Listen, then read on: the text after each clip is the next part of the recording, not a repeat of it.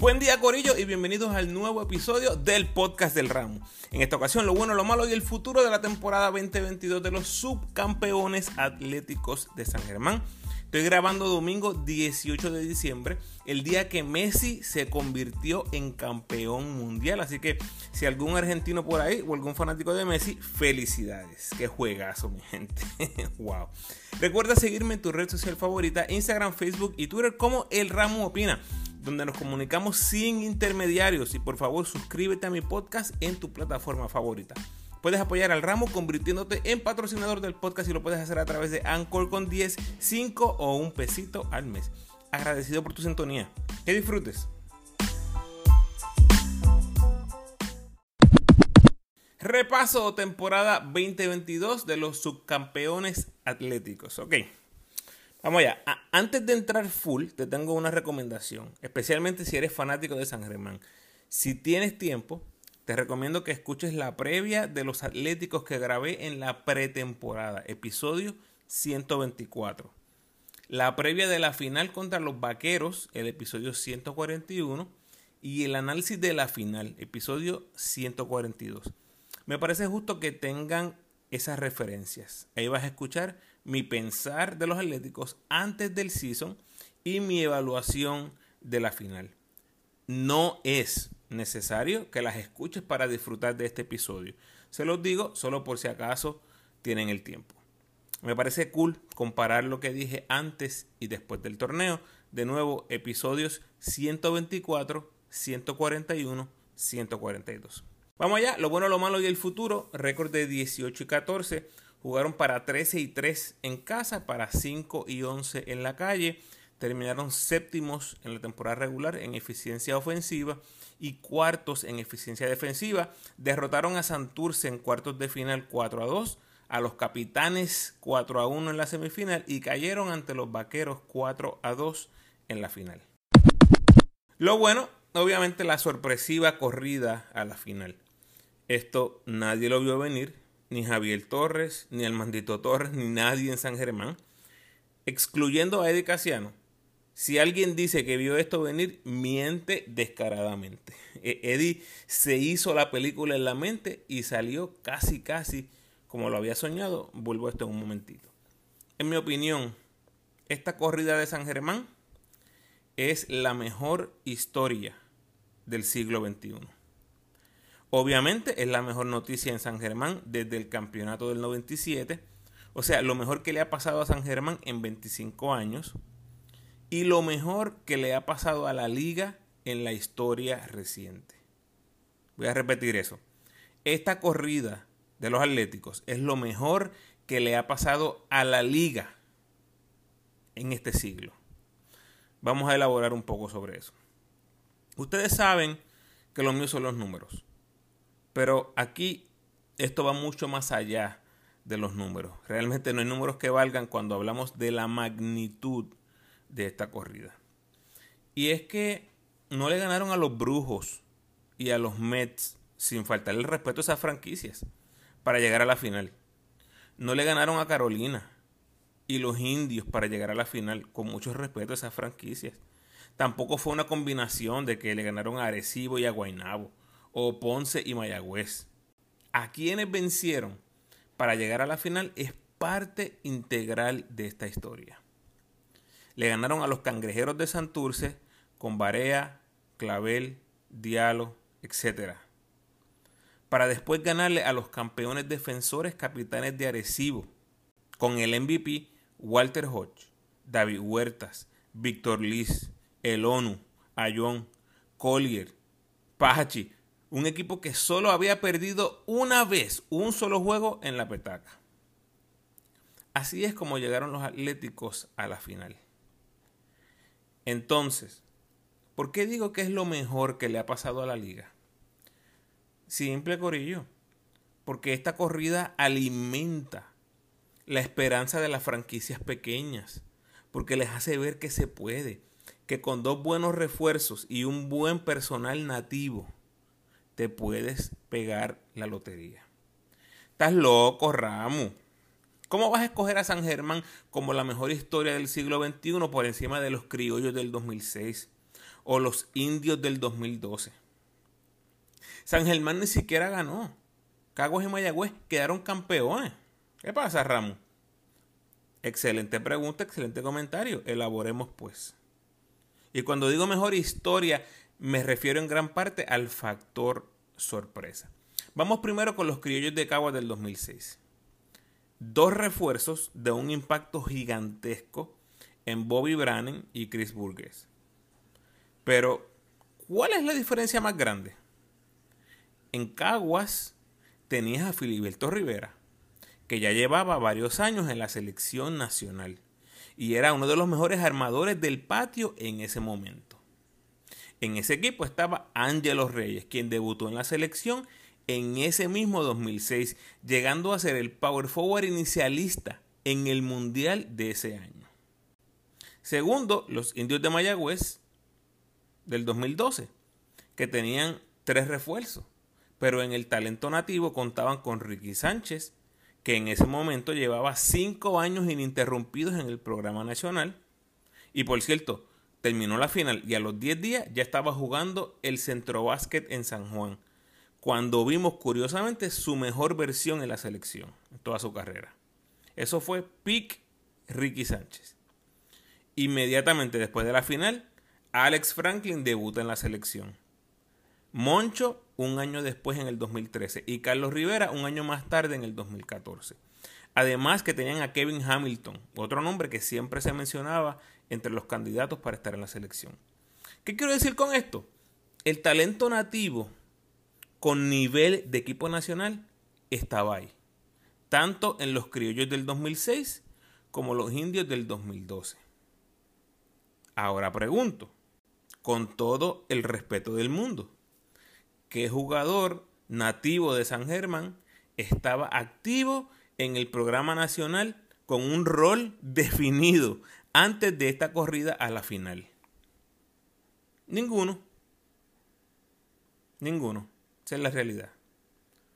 Jorge Brian Díaz, la última vez que había estado en la selección fue en el repechaje 2021 Después de ahí, nunca ha hecho ni una lista de convocatoria. Pelacoco ha estado en la selección en tres ventanas y ha jugado cuatro juegos en total. Tuvo tremendo juego ante USA en febrero 2022, este mismo año. Pero recordemos que esa adición de Pelacoco al equipo fue casi por accidente. Moni jugó las ventanas noviembre 2020 y febrero 2021, promediando 8 minutos por juego en tres partidos. Onsi Branch nunca ha estado en la selección. Jadel, no te mientas. No nos mintamos. Nadie lo veía en la selección mayor. Absolutamente nadie. Ni el mismo Jadel. Si es honesto y le preguntamos, ni el mismo Jadel. Así que creo que mi punto está explicado bastante bien. Que estés de acuerdo conmigo, ¿no? Es otro asunto. Mi punto, ningún jugador nativo de los Atléticos era parte del programa nacional adulto cuando ocurrió esta gran corrida a la final. Sorry, pero ninguno. Y les hablé de Angelo, Franklin, Moncho y Carlos Rivera como jugadores que en ese mismo año debutaron en la selección o en años subsiguientes. Díganme qué atlético de este grupo va a estar en la selección por los próximos cuatro o cinco años. Va a ser inicialista en la selección en los próximos cuatro o cinco años. Ninguno. Y vamos a llegar a Jadel un poquito más adelante. Así que estos atléticos eliminan a Barea en cuartos de final y los retiran. Una gloria del básquet boricua. Eliminan al campeón defensor Arecibo con su MVP Hodge. Y de paso retiran a Gustavo Ayón, una gloria mexicana, tal vez el mejor jugador mexicano en la historia, y tienen una serie memorable ante los vaqueros, viéndose obligados a cambiar a uno de sus refuerzos, cuando todos sabemos la importancia de estos refuerzos por los roles tan grandes que tienen en este equipo. Creo que se explica bastante bien. Otra corrida memorable ocurrió el año pasado con los Mets. Pero si yo les pregunto, en 10 años, Corillo, si yo le pregunto a cualquier fanático casual del BCN qué corrida de Cenicienta usted recuerda más de estos años de principios de década, de la década del 2020, me atrevo a apostar que la de San Germán tiene muchísimo más peso histórico que la de Guaynabo en el 2021. Además que, justa o injustamente, la corrida de Guaynabo siempre estará ligada a la ausencia de Angelito en esa etapa semifinal mejor momento de estos dos años es sin lugar a dudas el canasto de Han para eliminar a los Leones. ¿Cómo olvidar eso, verdad? Imposible. Pero en cuanto a historia overall, yo creo que la corrida de Guaynabo definitivamente estará por debajo de la de San Germán y por un amplio margen. O sea, San Germán eliminó a gigantes, juggernauts, como dice el gringo, poderosos en Santurce y Arecibo, y si le hubieran ganado a Bayamón, Ténganlo por seguro. Esta sería la corrida campeonil más memorable, tal vez, en la historia de la liga. Ramos, pero Guaynabo le ganó a Ponce y le ganó a Bayamón. Sí, yo sé que son grandes franquicias. Pero en el momento que estaba Ponce, con el personal que estaba Ponce y la situación que tenía Bayamón en la semifinal, lo siento, pero no es lo mismo lo que enfrentó San Germán en este año, en cuartos de final, en semifinal, realmente es punto y aparte. En resumen, eh, ¿por qué estoy diciendo que esta es la corrida más importante en la historia reciente de la liga? Porque le permite soñar a las franquicias pequeñas que no necesariamente necesitas un caballo nativo lo que necesitas son dos refuerzos caballos que te carguen y piezas nativas que complementen a esos refuerzos. Durante la final, yo sé que todos recordamos el cuarto juego, eh, porque fue el que se suspendió. Pues, durante ese juego entrevistaron a Javier Torres. Vamos a escucharlo y me perdonan la calidad del audio, pero él dijo en dos o tres minutos lo que yo estoy tratando de explicarles acá. Él obviamente como un fiel seguidor atlético y yo como un analista imparcial. Pero quiero que lo escuchen y vuelvan un momentito después del audio. Estamos, este acontecimiento en San Germán es histórico. Una vez eh, básicamente me liberaron de la responsabilidad de la televisión, pues eh, me he unido a toda la familia, a toda una legión atlética que hacía tanto tiempo no participaba de, un sentimiento como este y lo estamos disfrutando con mis hijos, con mis sobrinos, con mi papá que está aquí. Es algo bien difícil de describir lo que se está viviendo en San Germán con la emoción de estar en una serie final. Yo no sé qué va a pasar ahora con esto porque te repito, solamente los jugadores en su mente van a poder decidir. Javier, tú fuiste jugador de los Atléticos, gerente general, ha estado en el cuerpo técnico, 25 años de sequía. ¿Qué significa para ti eh, como Atlético de aquí de, San Germán que los Atléticos estén en busca de, esa, de, ese campeonato número 15, en busca de empatar precisamente con los vaqueros en el liderato de los campeonatos del BCN? Mira, como soñador y amante del deporte, y haberme criado en el baloncesto en particular, uno sueña con historias como la que está viviendo San Germán ahora mismo. Empezaron dos equipos, quizás con más talento, igual talento, pero no todos logran su objetivo de encontrarse y crear una magia. En San Germán este año se logró una magia que multiplicó los talentos, que activó generaciones y generaciones de fanáticos, de exjugadores, de exdirectivos que querían que no sentían esto hace tanto tiempo. Y es algo que es bueno para el baloncesto, bueno para el deporte, bueno para el fanático puertorriqueño, porque te da fe de que con un trabajo duro, un trabajo humilde y honesto, se pueden lograr las cosas que parecen imposibles, como esta parecía hace tres meses cuando el torneo iba a empezar. A ver, yendo por esa línea, ¿qué significa Eddie Casiano, el jugador, el ahora dirigente de los Atléticos, para esta legendaria franquicia? La historia de San Germán es tan y tan y tan rica y amplia. Eddie tiene unos capítulos en ese libro muy especiales. Eddie llegó aquí de 15 para 16 años. Eddie se hizo hombre en San Germán. Eh, sus últimos maestros fueron atletas profesionales. Ha tenido una carrera hermosa como jugador y como todo ser humano ha tenido altas y bajas. llegó a San Germán en, un, en una bajada y se ha alimentado de toda esta energía y todo este espíritu y entonces ha hecho que todo el mundo recuerde sus hazañas de jugador y con su carisma le ha inyectado mucha fe a una nación atlética que ve en él uno de sus nenes queridos llevando a unos nuevos grupos a lo que él una vez hizo. Así que es como de película. Javier, ¿te atreves a dar un vaticinio? Perdón. ¿Te atreves a dar un vaticinio? Eso se lo dejo a los que están en la mesa ahora. Ahora yo me quedo celebrando. Yo lo que espero es que la serie siga tan fuerte como lo ha sido. Juegos muy bonitos, de alto nivel en ambos lados de la cancha. Que nadie se lesione, porque ciertamente la pérdida de Mason es irreemplazable para los atléticos y lo que tenían. Pero increíblemente San Germán se ha reinventado y yo espero que pues, se pueda mantener este nivel y que no se acabe nunca. Me gustaría que la serie fuera el que gane 10 juegos. Bueno, muchas gracias Javier por tu intervención en el podcast. Eso es lo que yo estoy tratando de decirles. Pero en labios de un fanático atlético y en este contexto que les comparto, representa lo que él dice a todas las franquicias pequeñas de Puerto Rico. Se puede. Claro que se puede. Todavía estamos en lo bueno, Gorillo. Eh, hay que mencionar a los refuerzos porque esa dupla de Nate Mason y Holly Jefferson fue perfecta.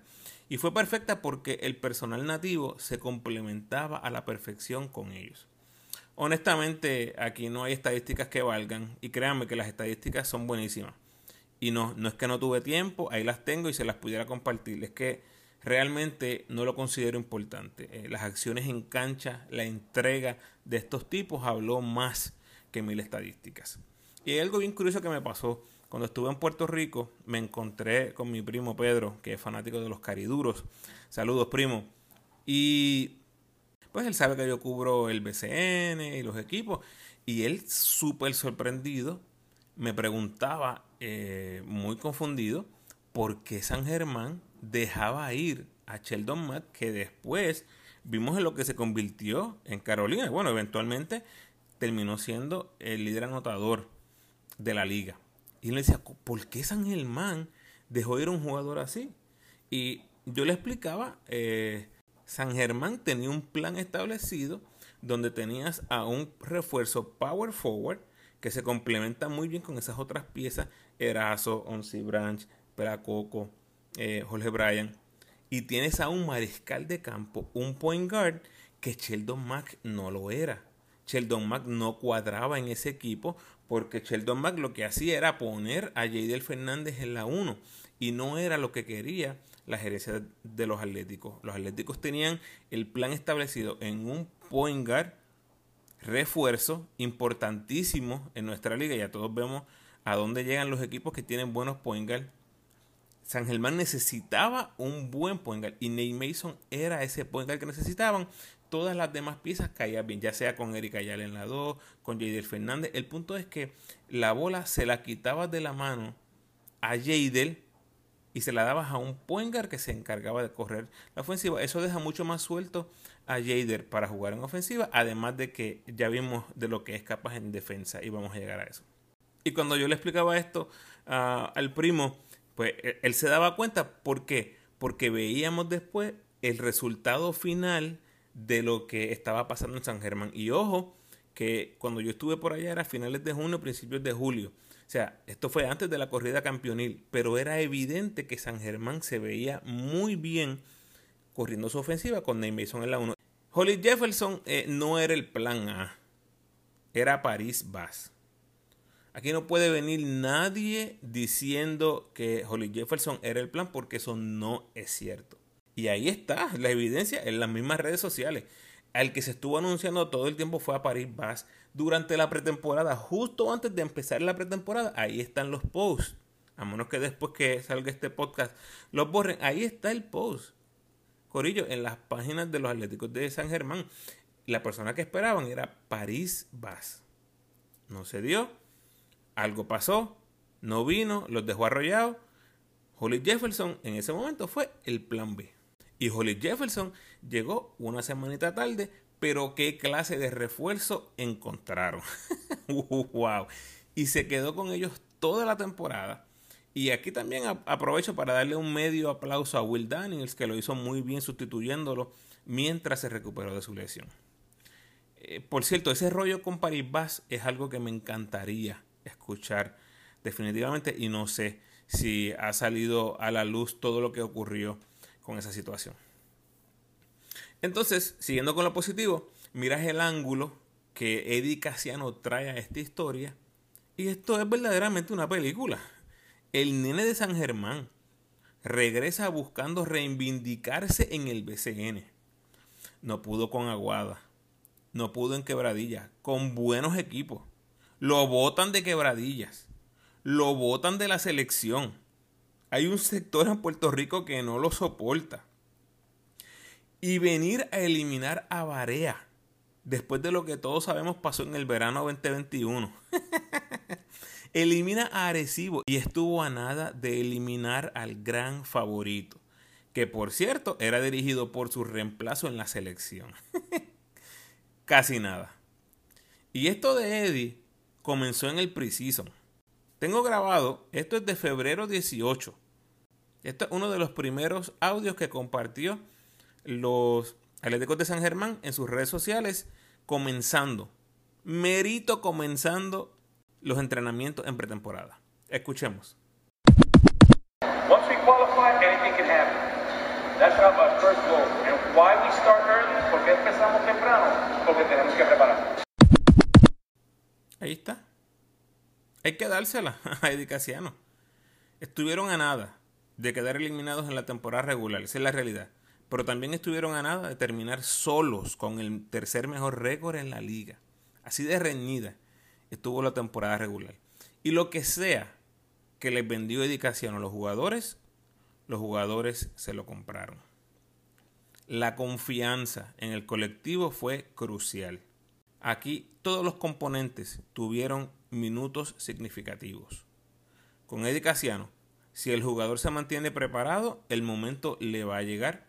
Y les voy a dar un ejemplo de esto en la próxima sección. De verdad es increíble. Eh, a principios del season les hablaba de la posibilidad de que Casiano le tumbaran la cabeza si empezaba perdiendo. Empezaron 3 y 7. Pero enderezaron el barco y obviamente las piezas hicieron clic en el momento preciso. Y también una nota aquí, ¿verdad? Eddie Casiano no solamente es el coach, también es el gerente general que está haciendo las movidas en el personal. Y voy a mencionar a Jadel Fernández como último punto de lo bueno. Y aquí empato con lo que les dije anteriormente que les iba a mencionar. Pero menciono a Jadel en representación del personal nativo completo. Porque la realidad es que cada uno cumplió a cabalidad con su rol y el resultado fue evidente. Menciono a Jadel porque se resaltó muchísimo su trabajo defensivo sobre los armadores que le tocó enfrentar. Repito, ya lo he dicho como tres o cuatro veces en el podcast hasta ahora. Barea, Walter y Angelito. Corillo, estamos hablando de una gloria del básquet boricua y los últimos dos MVPs de la liga. O sea, de este Jader se iba a estar hablando mucho, mucho tiempo si San Germán quedaba campeón. Y obviamente ya vimos que terminó poniéndose la camisa de la selección grande, del equipo A del equipo adulto de Puerto Rico. No por suerte, por derecho propio. Porque, repito, como siempre he dicho, en la selección está el que quiere. El que no quiere, el que tiene excusas, el que tiene razones, fine, no tengo ningún problema. Tienes tus motivos, tienes tus razones. Yo necesito a alguien que quiera estar en el equipo. Y aplauso a Jadel, porque ustedes lo pueden escuchar en todos los episodios que hice de la selección desde que Jadel ha debutado, he dicho lo mismo. Yo quiero gente que quiera estar ahí. Y bueno, eso lo llevo diciendo por años. Pero ahora, ¿verdad? En el contexto de Jadel, me encanta. Me encanta. Y es para que ustedes vean. Un tipo sencillo, con un rol no tan prominente en su equipo, pero lo cumplió a cabalidad en San Germán. Y todo el esfuerzo defensivo, que casi nunca sale en el box score, fue clave para que San Germán llegara a donde llegó. Y repito otra vez, mencionó a Jader, pero aquí tocaría mencionarlos a todos, Pero si lo hago, ¿verdad? Este episodio duraría dos horas. Ese no, ese no es el propósito. También, bueno, mencioné que San Germán tuvo marca de 7 y 1 en los últimos 8 juegos de la regular. O sea que llegaron a los playoffs en su mejor momento de la temporada. Por cierto, esa única derrota en la parte final del season fue en Guaynabo el 3 de julio. ¿Y quién estaba presente en el Quijote Morales? el Ramo. y hablando de malas vibras, es broma, broma. Por último, la fanaticada. ¡Wow! Cómo se metieron el Clemente. Cómo se metieron en el Petaca. Cómo tenían temblando el Alquelio con cada partido. O sea, yo sé que ustedes lo saben, los fanáticos del monstruo anaranjado. Pero a ustedes, a los otros, los fanáticos casuales de otros equipos que como quiera les gusta escuchar estos resúmenes que estoy haciendo de los equipos del BCN. Escuchen esto, en los playoffs, la única derrota de San Germán en su cancha fue el sexto juego de la final ante los Vaqueros cuando se coronó el nuevo campeón de Puerto Rico. Cierro estos puntos positivos con lo siguiente.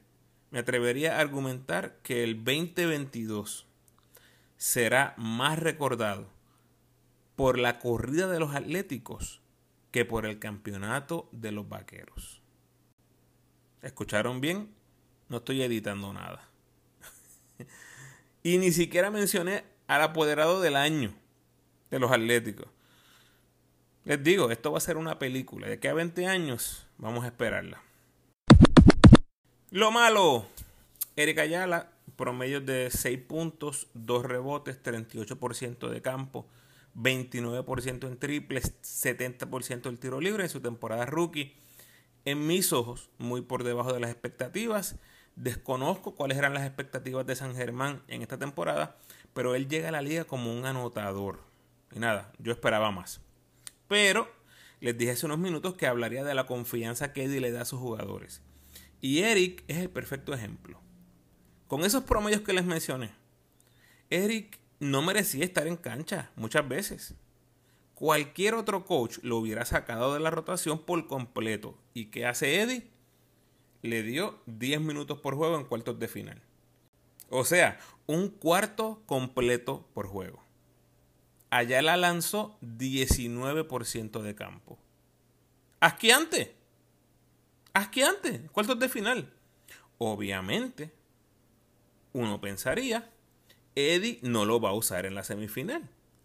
A comer banco. Sorry. no. Vuelve Casiano y lo usa ante Arecibo 8 minutos por juego. O sea, prácticamente un cuarto por juego. En la final, lo mismo.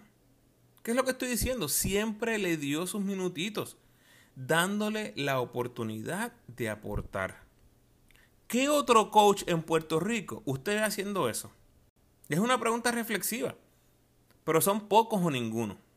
De nuevo, hay que dársela a Eddie Casiano. Otro punto negativo, Moni Rodríguez en los playoffs. Obviamente, a Moni hay que mencionarlo, no solo porque desapareció ante los vaqueros en la final, es por el innecesario tira y jala con Owen Pérez. Pregunto, ¿Qué necesidad tiene un jugador de la importancia de Money? ¿Qué necesidad tiene de meterse con un come banco como Owen? El último jugador del banco.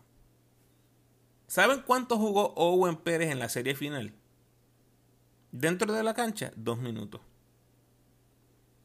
Fuera de la cancha, destrozó a Moni Rodríguez. Y en este rollo, en este asunto, tengo que darle el punto negativo a Moni completamente innecesario.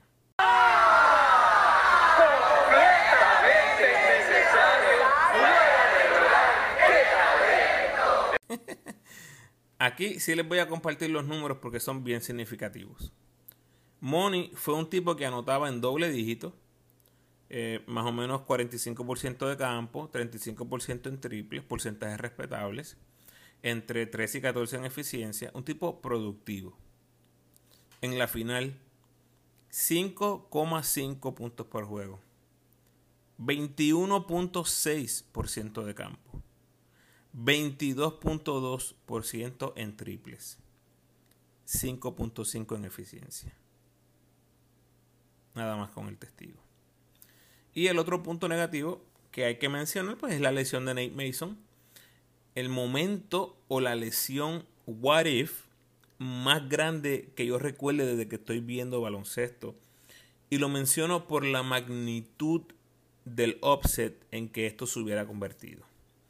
Por ejemplo, algunos de ustedes dirán, no, no, no, Angelito 2021 era el MVP, los vaqueros favoritos, bla, bla, bla.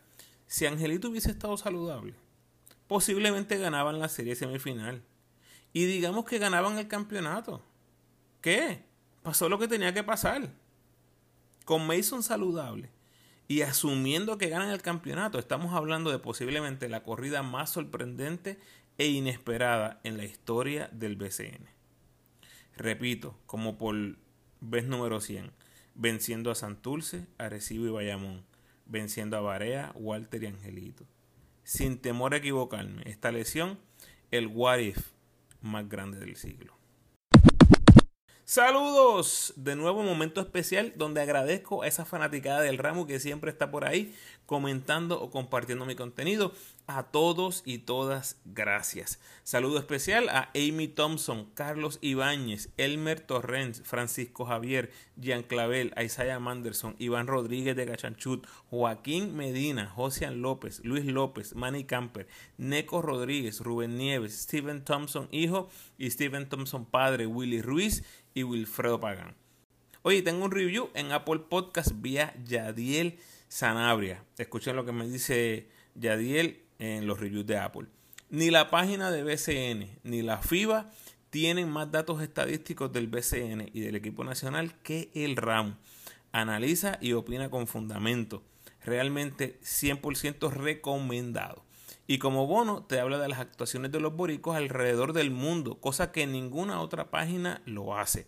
Atentamente, Yadiel Sanabria.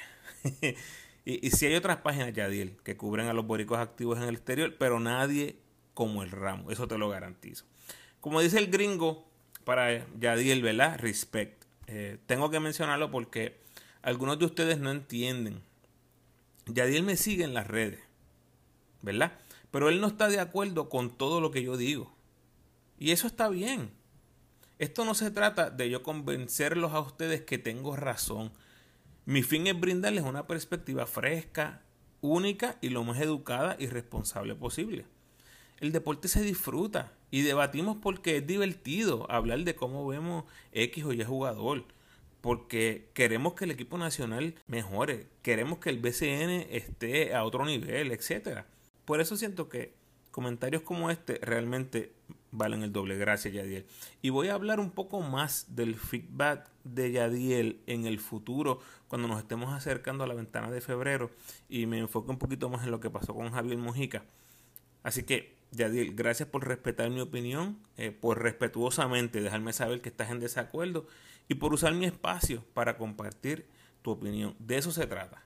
Yadiel es el perfecto ejemplo que se puede hacer con respeto. Podemos tener opiniones diferentes y hacerlo con respeto. Tengo un cuarto review por ahí, pero ese lo dejo para el podcast de los vaqueros. De nuevo, gracias. Y el futuro. Sencillo. Si no está roto, no lo arregles. ya San Germán anunció que repiten a Mason y Holly Jefferson. Nate Mason está activo en China otra vez poniendo buenos números como la temporada pasada. Así que en cuanto a performance, deberíamos esperar lo mismo que vimos en el 2022. La pregunta, ¿cuándo llega? Pues ahora mismo está fuera de los playoffs, así que si eso se mantiene, debería estar presente desde el día 1. Buenas noticias para los Atléticos. Holly Jefferson está jugando en Corea del Sur con números muy discretos en una liga que no tiene mucho renombre, así que inmediatamente levanto la bandera, eh, hay que hacer preguntas, totalmente especulativo, pero pensaría que hay alguna lesión o está viniendo de alguna lesión.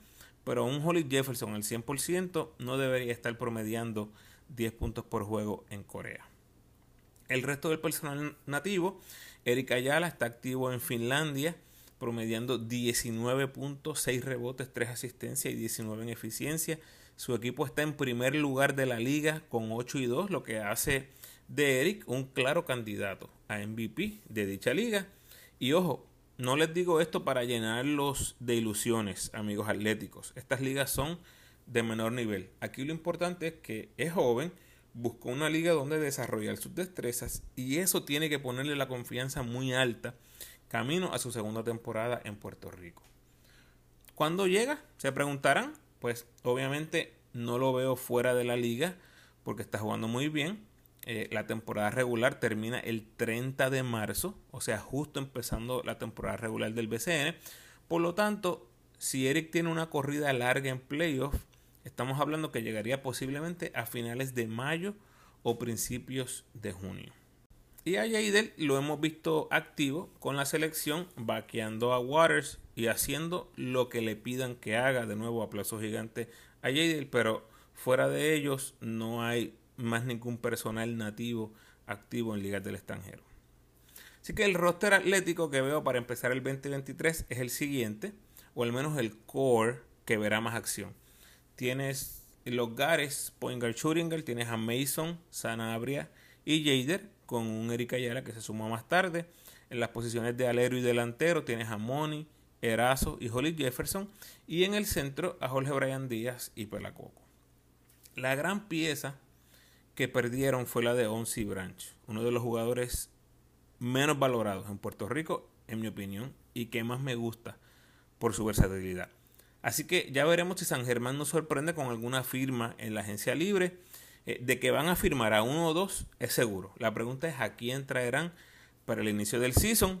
Aunque también veo la posibilidad de que le den un poquito de más minutos a ese personal joven que han ido adquiriendo en los pasados drafts.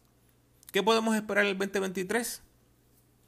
Con las mismas piezas corriendo el show, el mismo coaching staff, la mira estará clarísima en terminar lo que comenzaron en el 2022.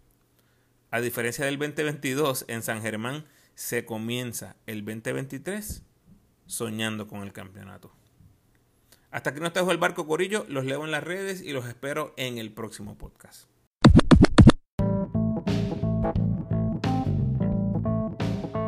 Gracias por sintonizar, Corillo.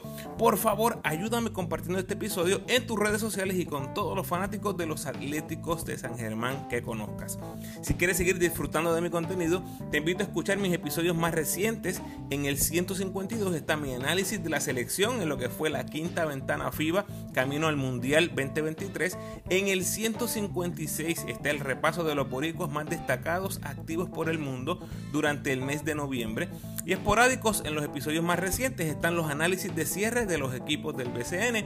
Ya solo me queda el episodio de los campeones vaqueros de Bayamón. Te recuerdo cómo me puedes ayudar para que el podcast siga creciendo. Por favor, denme la mano con el rating y el review del podcast en la plataforma donde escuches. A los que me escuchan en Spotify, por favor, las 5 estrellitas son apreciadas. Y a los que me escuchan en Apple, tienes la oportunidad de rankear mi podcast y dejarme un review. Por favor, sígueme ayudando en esa área del Apple Podcast. Gracias adelantadas. Si quieres estar al tanto de las actuaciones de nuestros jugadores en el baloncesto internacional, te invito a seguirme en mis redes, donde constantemente les dejo saber de las ejecutorias más significativas de los boricuas en el exterior.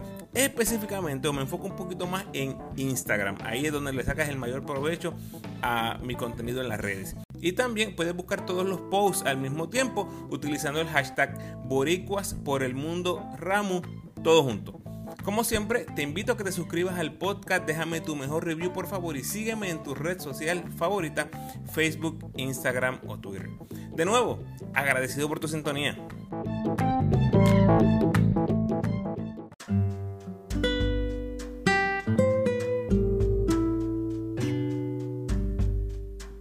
El pensamiento de hoy.